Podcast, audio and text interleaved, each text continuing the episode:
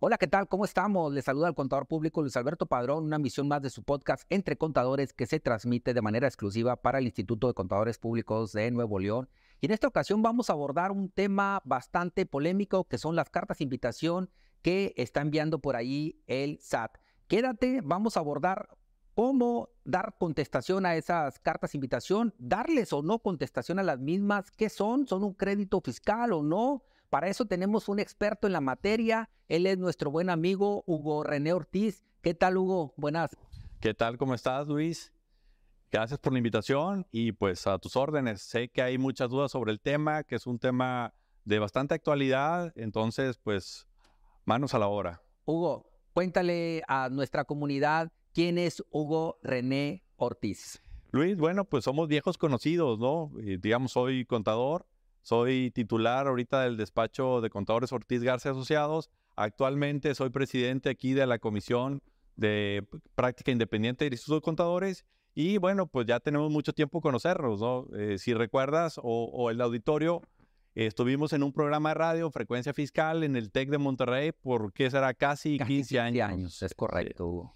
Entonces, pues eh, toda esa experiencia, esa interacción que tuvimos con el auditorio, con las autoridades, pues yo creo que es una, un buen motivo para poder compartir eh, todas esas enseñanzas que recibimos a través del programa radio. Bienvenido a este tu podcast. Gracias. Y en esta ocasión vamos a poder o a intentar destrabar el mito o realidad. ¿Qué pasa detrás de las eh, cartas de invitación que entrega el Servicio de Administración Tributaria y más de un contribuyente, hubo una persona por honorarios, este, por arrendamientos, un microempresario, pequeñas y grandes empresas han recibido, yo creo que prácticamente todas cartas de invitación. Hugo, cuéntanos, ¿qué debemos de entender primeramente por carta invitación? Eh, Luis, mira, yo creo que aquí, y haciendo un poco de, de antecedente, pues estas cartas de invitación vienen a, reemplazar lo que antes se conocía como el notificador, ¿no? Esos notificadores que en lugar de notificadores parecían mortificadores porque sabías que traían un documento y que ese documento era una multa, un requerimiento de información, etcétera. Entonces,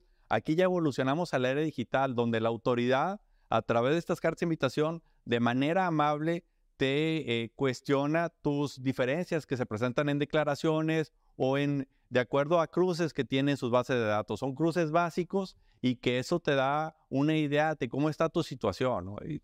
en, muchos casos no es un ejercicio de facultades de comprobación porque luego aquí entramos en conflicto con los abogados que piensan que cualquier cosa que llega del SAT ya es un ejercicio de facultades y en muchos casos vamos a ver que no es así. Vamos a ir destrabando este tema y me permití intentar hacer una búsqueda en información oficial, eh, alguna definición de carta invitación y hay aquí alguna aproximación y eh, voy a, darle lectura literal.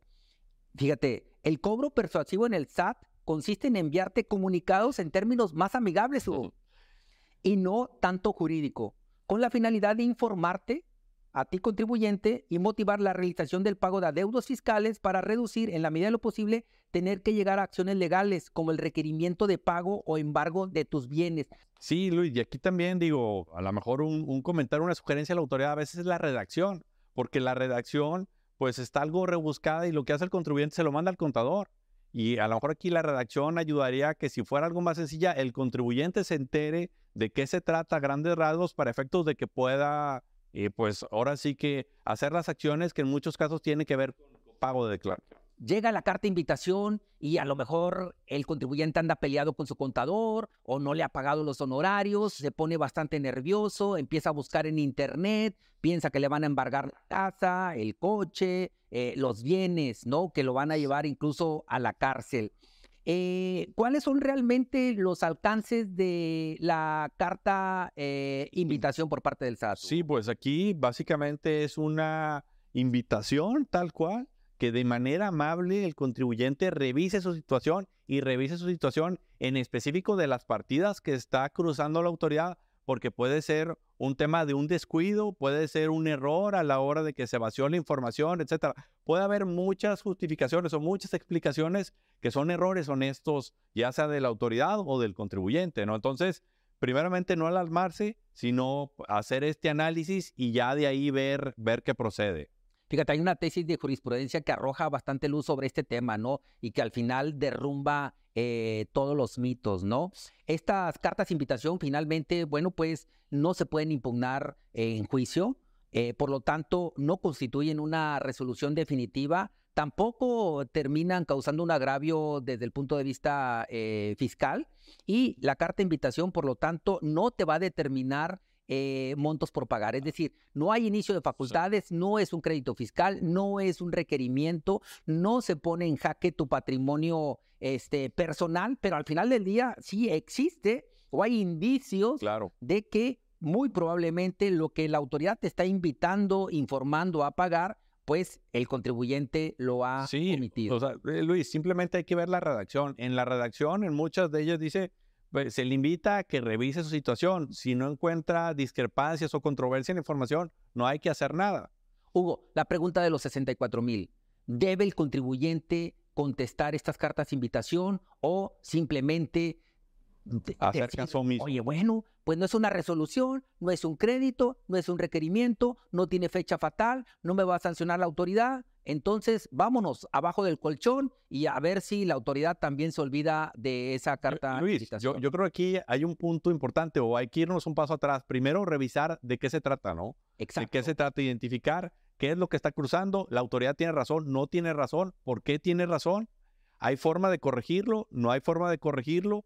Para de ahí decidir si contestar o no contestar. Aunque en la práctica hemos visto que en ocasiones la autoridad envía varias veces el mismo cruce. Es decir, el contribuyente lo contestó, sin embargo, la autoridad pareciera que hace caso mismo a esas contestaciones. ¿Cuáles son los motivos por el cual te está llegando una carta e invitación? ¿Cuáles serían los casos más básicos? Vaya, vamos a empezar algunos cruces. Por ejemplo, los ingresos. En el caso de la declaración anual, están, cruzan los ingresos que plasmaste en la declaración anual versus los ingresos que plasmaste en los FDI. Y, por ejemplo, puede haber causas eh, que eh, ameriten una diferencia, sin embargo, no implican una discrepancia. Y déjame explicarte, uno de esos, por ejemplo, es la venta de activo fijo. Tú vendiste el activo fijo en un millón de pesos, pero fiscalmente puede ser que la utilidad sean 100 mil pesos o, incluso pérdida, exacto. Entonces, al hacer la autoridad del cruce, resulta una diferencia que eh, primeramente te, espantas porque a lo mejor no recuerdas que hiciste esa venta eh, o no, o hay otros conceptos que pudieran estar ahí involucrados. Entonces, eh, por eso ese cruce en particular tiene muchas explicaciones. Otros casos pudiera ser donde una factura se le dijo a la secretaria o al asistente que la factura traía un error y esta persona vuelve a emitir la factura otra vez por el millón de pesos y ya está duplicado. Ellos en contabilidad desaparecieron la primera factura que traía el error, pero fiscalmente ambas facturas están vivas en la página del SAT y por eso esa pudiera ser también una de las causas raíz de diferencias, Hugo. ¿Qué pasa cuando eh, el CFDI ahorita se expide en la modalidad pues pago una sola exhibición en el mes 1, Hugo. Y esta factura implica una retención, vamos a suponer que era un flete. Pero en la contabilidad, el cheque sale hasta el mes 2 por la razón que sea y allá se registra en contabilidad y el contador realiza el pago de esas retenciones en el mes 2. ¿Qué va a pasar con el SAT, y con estas cartas de invitación? Sí, bueno, recordemos que PUE, ¿qué quiere decir PUE? Pago en una sola exhibición. Entonces, en teoría, emites una factura PUI, estás diciéndole, avisándole a la autoridad que realizaste el cobro en el mes. Entonces, la autoridad asume que cobraste en el mes y por lo tanto, en el mes uno, el mes que le emitiste y por lo tanto da efectos fiscales. Que el dinero llegue en ese mes. El IVA, las retenciones, todo lo que esté en y en esos casos, Hugo, donde al contribuyente le llega la carta de invitación donde dice, oye, yo estoy esperando los 5 mil pesos de las retenciones en el mes 1, no te va a decir que hay un pago en exceso en el mes 2. Así es. ¿Qué pasa allí? Eh, ¿Procede o no procede el pago, Hugo? Bueno, es que ahí, si analizamos a detalle qué pasó, pues si lo ves, hay un error en el CFDI, porque el CFDI no debió de ser pago en una sola exhibición, debió ser pago en parcialidades o diferido. Entonces, Ahí en el mundo ideal, corregir la situación sería corregir ese CFDI. Sabemos que en la práctica eso no es posible y entonces aquí te, te enfrentas ante una disyuntiva porque a lo mejor intentas emitir otro CFDI con otra fecha, etcétera, tratando de, entre comillas, solucionar este tema, pero seguramente vas a tener otros inconvenientes. Entonces aquí es poner en la balanza los pros y los contras de las alternativas que estés considerando. Hugo, también haciendo una búsqueda en la página del SAT. Bueno, Luis, perdón, yo nada más quisiera hacer mención, o, o sea, ahorita estamos hablando de los cruces por, digamos, errores o descuidos por parte de la autoridad, pero también puede haber cruces donde el error o el descuido está por parte del contribuyente. Y uno bien sencillo es el tema de las nóminas. El tema de las nóminas, tú timbras tu nómina, eh, ahí determinas una retención y la autoridad está esperando que esa retención se liquide eh, en el mes posterior que Hugo, ahí en el tema de la nómina se vienen bastantes problemas para el 30% de las eh, personas que reciben eh, ingresos por salarios. Eso es lo que arroja ahorita los datos duros del SAT, que eh, ese, en ese porcentaje se están timbrando nóminas en la versión 3.3. Entonces, muchos patrones no van a poder alcanzar a solventar diversos problemas tecnológicos o de que el, trabajador no proporcionó los datos suficientes para poder timbrar en la versión 4.0, ahí te encargo las diferencias que se van a generar desde el punto de vista fiscal. Las cartas invitaciones se van a impulsar por este sentido. Así es, y, nada más para concluir ese ejemplo, entonces aquí, digamos, si tú timbraste 10 recibos, que hay una retención de mil pesos en esos 10 recibos y le pagaste a la autoridad 500, pues la autoridad va a estar esperando los mil y a lo mejor tú timbraste 10 por error y nada más eran cinco. Entonces, aquí normalmente el 99.9% a la vez es un descuido del contribuyente. Entonces, aquí también, no, a lo que voy, no todos los cruces son en contra de la autoridad. O sea, aquí es este, un error, un descuido administrativo del contribuyente, por lo que también es importante pues poner los controles administrativos necesarios y evitar estas discrepancias. Estamos con Hugo René Ortiz en su podcast Entre Contadores. Él es presidente de la Comisión de Capacitación y Práctica Independiente del Instituto de Contadores Públicos de Nuevo León. Hugo, la fecha de trámite 128 del Código Fiscal de la Federación, pareciera que ese sería el ancla en el cual poder dar trámite o contestación a las cartas invitación. En esta fecha de trámite se aborda que eh, debe de contestarse en un plazo de, de 15 días y apunta al caso donde hay este pues diferencia, ¿no? En el tema de los impuestos determinados, incluso arroja eh, posibles plazos para respuestas por parte de la autoridad. ¿Cuál es la realidad sobre este protocolo que aparentemente el contribuyente tiene que seguir en el caso de que exista una aclaración? Que en estos casos, no que la factura estaba duplicada, bueno, pues hay que proceder a cancelarla, que había un mal registro, o el caso del activo fijo que tú relacionabas ahorita, bueno, pues yo creo que esta pudiera ser una excelente salida para dar respuesta a las cartas de invitación. Entonces, te vuelvo a preguntar, Hugo, ¿cuál sería el mecanismo para dar respuesta a las cartas de invitación del SAT? Yo creo, Luis, aquí primeramente habrá que ver el motivo de esa discrepancia, porque esa ficha de trámite que bien mencionas hace referencia a diferencias en declaraciones. Entonces, estas discrepancias que estamos platicando no necesariamente implican una diferencia en declaración. Entonces, eh, digo, aquí mucho ojo, ¿no? Porque eh, si bien es cierto, esa ficha de trámite, eh, al ver su redacción y sus requisitos y demás, pareciera que están enfocadas a todas las cartas de invitación, pero en la práctica pudiera ser que no es así. Entonces, o sea, mucho ojo, ¿no? Por eso aquí la primera recomendación y básica es identifica a qué se debe la discrepancia, el motivo, y de ahí identificar los diferentes caminos de acción para ver qué implica cada uno y ya en su momento decir, me voy por esta ficha de trámite y lo aclaro o no. Pero también hay que tener en cuenta el historial que muchas veces la autoridad envía varias veces el mismo cruce, aunque el contribuyente ya lo aclaró, valga la, la, expresión a través de esta carta, de esta ficha de trámite, resulta que en la práctica no es así, entonces tampoco es garantía alguien de la comunidad podrá estar diciendo, hey, espérense contadores, yo tengo opinión positiva. La autoridad, ¿por qué me está enviando una carta de invitación? O sea, ¿está positiva o no la, la opinión? ¿Impide esto que la autoridad envíe las cartas de invitación? Sí, no, no, aquí, recordemos, son dos cuestiones completamente independientes, ¿no? La, la opinión de cumplimiento regula o monitorea el cumplimiento de las obligaciones y el cumplimiento eh, como tal, no que si está bien cumplido o mal cumplido, que en este caso de los cruces va enfocado más a ese tema. Eh, tenemos también casos de eh, cartas de invitación emitidas por las entidades federales.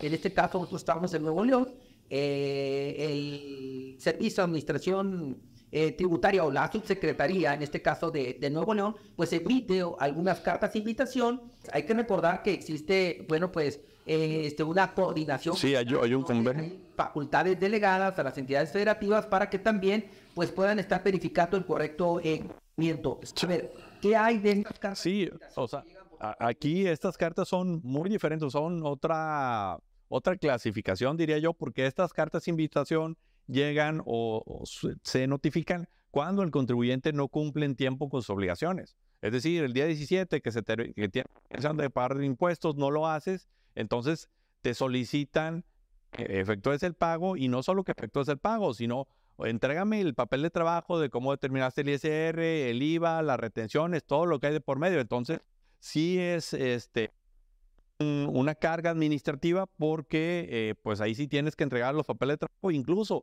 cuando vas y te presentas, oye, a ver, ¿quién es el contador? ¿Quién lo hizo? Dame sus datos, etcétera, para pues eh, buscarte en caso de, que no esté clara la información. Que no es tan amigable la carta de invitación en el... Eh, exactamente. El plazo que se otorga son 10 días este, hábiles en el caso del gobierno del Estado Nuevo. Sí. Y lo que es la federación te otorga 15 días de acuerdo a la ficha de trámite que ya venimos eh, refiriendo, Hugo. Pasando un poquito al tema técnico, ¿no? ¿No está sustentada esta invitación en el mismo cuerpo de esas cartas? Bueno, pues refiere que están imputando el artículo 33 del código, donde dice que la autoridad podrá entregar propuestas eh, prellenadas o declaraciones este, precargadas. Pareciera esto como un impuesto predial, ¿no? O una tenencia donde ya viene predeterminado y esto asusta al contribuyente. Pareciera que ya le iniciaron facultades, pero no. Es un atributo o una facultad que tiene este, la autoridad para decir, bueno, pues ya me timbraste la nómina, ya pagaste fletes, yo puedo saber cuáles son las retenciones de IVA, las retenciones de ISR que me tienes que enterar y te las puedo proponer en la plataforma de pagos. Sí, o sea, Luis, aquí el inconveniente que yo en lo personal le veo, que esos cruces están hechos para un mundo ideal. Un mundo ideal donde si tú le pusiste púa a la factura, la factura fue cubierta en el mes, si tú tombraste cinco recibos, no te equivocaste en el timbrado de los recibos de nómina y pagaste la retención como tal, entonces en el mundo ideal estos cruces de información serían formidables. Porque pues, le evita chamba a la autoridad, le evita chamba al contribuyente y es un ganar-ganar. Hugo, vamos concluyendo este, este programa. Recomendaciones y tareas eh, para los contribuyentes, por favor, eh, muy puntuales para poder sacar adelante estas cartas de invitación. Sí, bueno, eh, hay que tener en cuenta que todos estos cruces de información son al pasado, ¿no?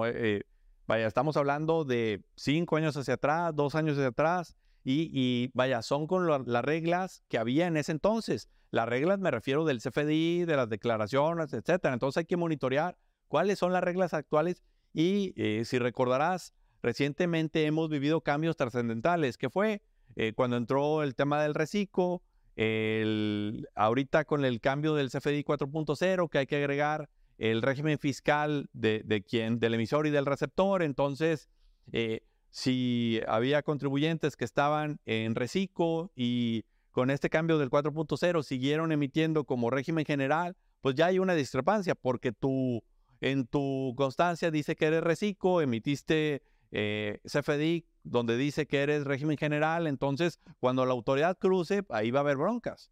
Otro tema también con el CFDI 4.0 y que se ha vuelto más evidente es el tema de las tasas, que te dice que si, si se causa o no se causa el, impuesto, si se desglosa o no se desglosa, eh, etcétera. Entonces, todo ese tipo de información que eh, lo podríamos ver como muy técnica, pues al final se eh, desarrolla o se plasma en el CFDI y a la hora que la autoridad cruce el CFDI con los complementos de pago, con lo que estás informando en el DIP, ahí va a haber broncas. Entonces, a lo que voy, que ahorita son cruces que no le sorprenda que en los próximos meses estemos viendo esos cruces que renacen de los cambios del CFDI 4.0. Otra de las cosas, Hugo, ya para concluir, es que eh, precisamente en el caso de retenciones de, de, IVA, por ejemplo, pues es dinero que no era tuyo, Hugo. No puedes argumentar como contribuyente, oye, autoridad, no tengo dinero, no tengo los recursos. ¿Por qué? Porque es un argumento que no se sostiene, porque la autoridad te dio un mandato de retenerme una vez que pagaste los fletes, una vez que pagaste los salarios, ese dinero que lo guardaras en una alcancía y al se lo enterarás a la autoridad. Luis, en pocas palabras, eres un intermediario. Entonces, al ser un intermediario, sí, eh, estás trabajando para el fisco sin sueldo. Entonces, a, la hora de tú retener esos recursos, pues lo tienes que pasar más adelante. Nada más que quizás tú lo retienes el día de hoy y lo tienes que pagar el 17 del siguiente mes. Y aquellos contribuyentes que tienen problemas de flujo que no se administran, pues esto es un dolor de cabeza porque lo ven como una especie de oxígeno para financiarse, pero si no lo hacen de forma cuidadosa, tener eh, consciente el tema financiero, pues al final caen en lo que tú acabas de Porque en el caso de retenciones omitidas hay sanciones desde un 50 a un 75% eh, adicionales en el que, que a contribuciones retenidas se refiere. Ahora, hay incluso un agravante, Hugo, el caso de delito de defraudación fiscal, porque estamos hablando de recursos que no te pertenecen, son recursos que eh, la autoridad te dijo precisamente, eh, quítaselos. Sí, reténlos, guárdalos.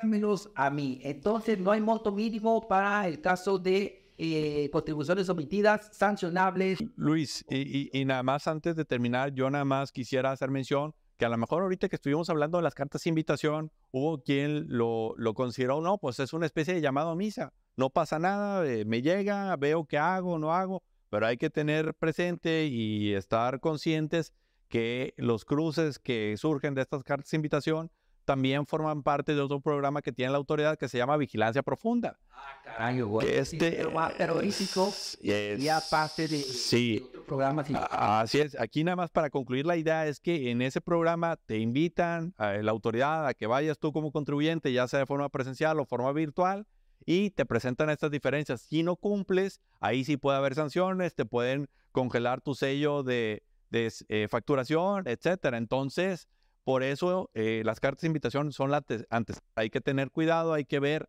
cómo atenderlas para no llegar a la vigilancia profunda. Señores, yo nada más conceptos y tareas eh, finales. Soliciten a su contador o generen ustedes la opinión de cumplimiento que tiene que estar positiva para, para el SAT. La opinión de cumplimiento en el caso del Seguro Social, si eres patrón. La opinión de cumplimiento entre comillas, en el caso de Infonavit y también el estado de cuenta de cumplimiento de pago oportuno en el caso de eh, Fonacot.